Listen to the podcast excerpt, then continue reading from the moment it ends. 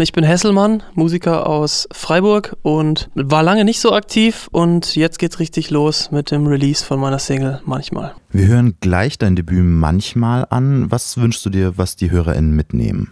Im Grunde genommen eigentlich die Botschaft, die die letzte, die letzte Zeile des Songs bildet, nämlich, dass es okay ist, nicht okay zu sein das ist mir eigentlich wichtig, weil das so der Reflexionsschritt war, den ich irgendwann durchgemacht habe, weil wenn man mit mentalen Krankheiten und Krisen kämpft, dann negiert man das ja häufig. Und erkennt das vielleicht selbst nicht so richtig an. Und es ist super wichtig, sich selber sagen zu können, okay, wenn es mir jetzt gerade nicht gut geht, dann geht es mir gerade nicht gut und dann ist es cool. Und deswegen, es ist okay, nicht okay zu sein. Da klingt an, dass das auch biografisch begründet ist, oder? Auf alle Fälle. Also das ist wirklich, das ist eins zu eins ähm, das, was ich erlebt habe. Also das ist wirklich wahrscheinlich das Intimste, was ich je geschrieben habe bisher, aber irgendwie auch gut, das zu tun.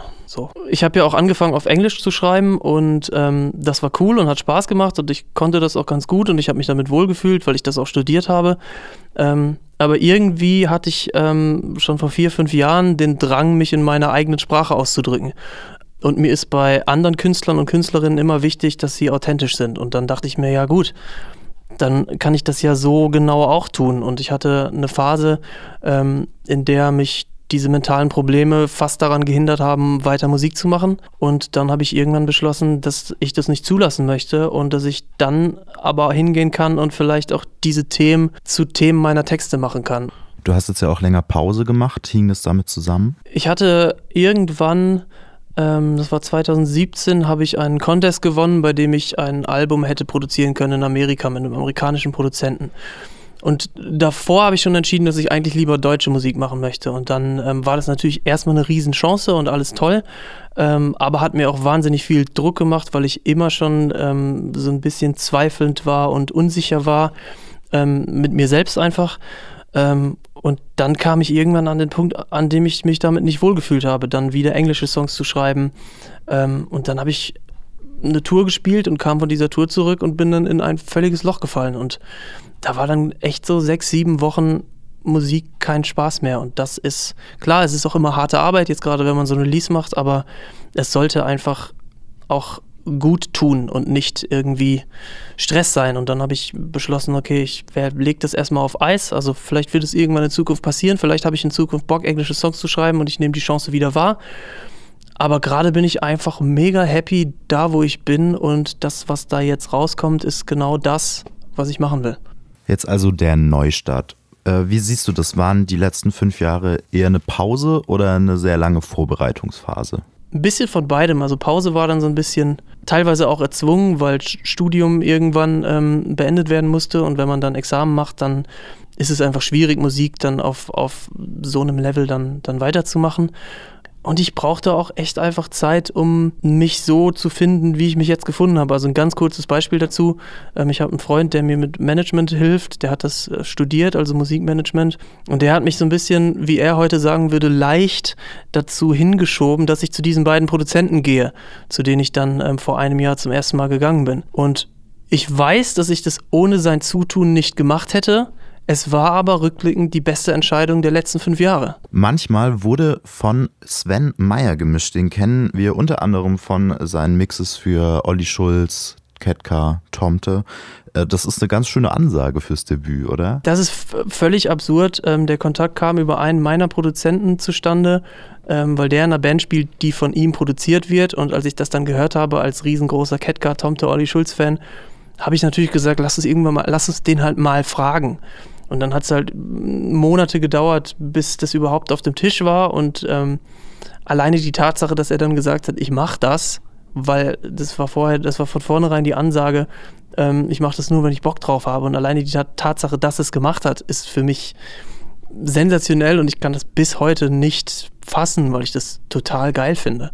Also alleine das ist schon, selbst wenn sich das keiner anhört, das ist, das ist für mich als Musikliebhaber ist es absolut fantastisch. Äh, was hat dich eigentlich dazu bewegt, das Ganze so professionell aufzuziehen? Weil es ja schon auch aufwendig ist. Man könnte ja auch einfach eine Demo raushauen als Debüt.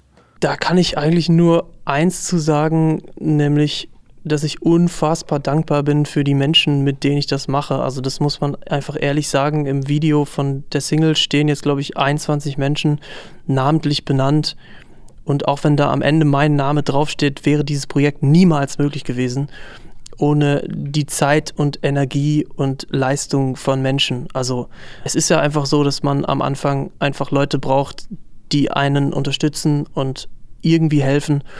Und das habe ich mit ähm, Yannick und Thilo als Produzenten, mit ähm, Frieda von Pavement Graphics als ähm, Videograf und Fotograf, äh, mit Steffen als Manager und mit ja, all den Menschen, die man da im Video sehen kann.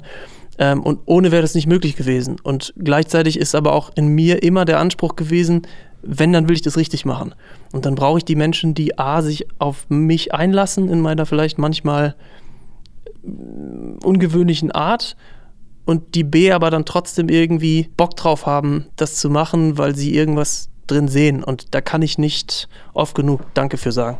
Weil irgendwann lutscht es sich ab, aber ich kann wirklich, es gibt kein stärkeres Wort, was ich sagen kann, aber es ist wirklich einfach für mich sensationell und ich bräuchte, ich brauche keine anderen Menschen, ich habe die Menschen. Können wir dich dieses Jahr eigentlich auch noch live sehen jetzt, wenn, wenn die Mucke da ist? Das ist der Plan zumindest. Also ich habe keine Konzerte bestätigt bisher.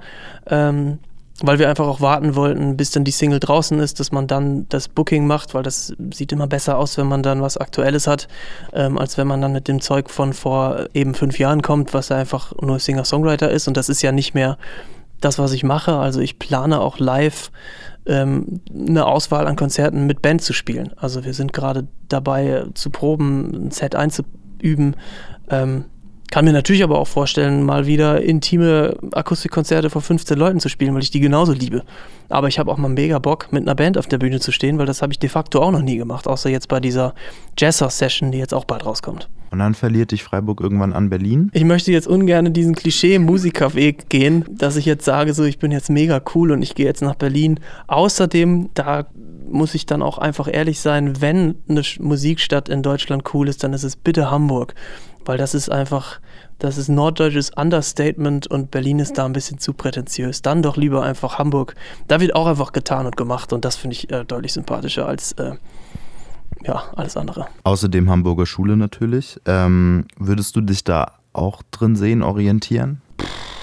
Oh, das ist eine gute Frage. Ich meine, ich habe diese, mochte diese Bands immer gerne. Ich habe ja vorhin auch schon von Ketka und Tomte erzählt die ja zumindest so die Ausläufer der klassischen Hamburger Schule mitgenommen haben oder vielleicht die zweite Welle bilden, keine Ahnung, wie man das jetzt definieren möchte.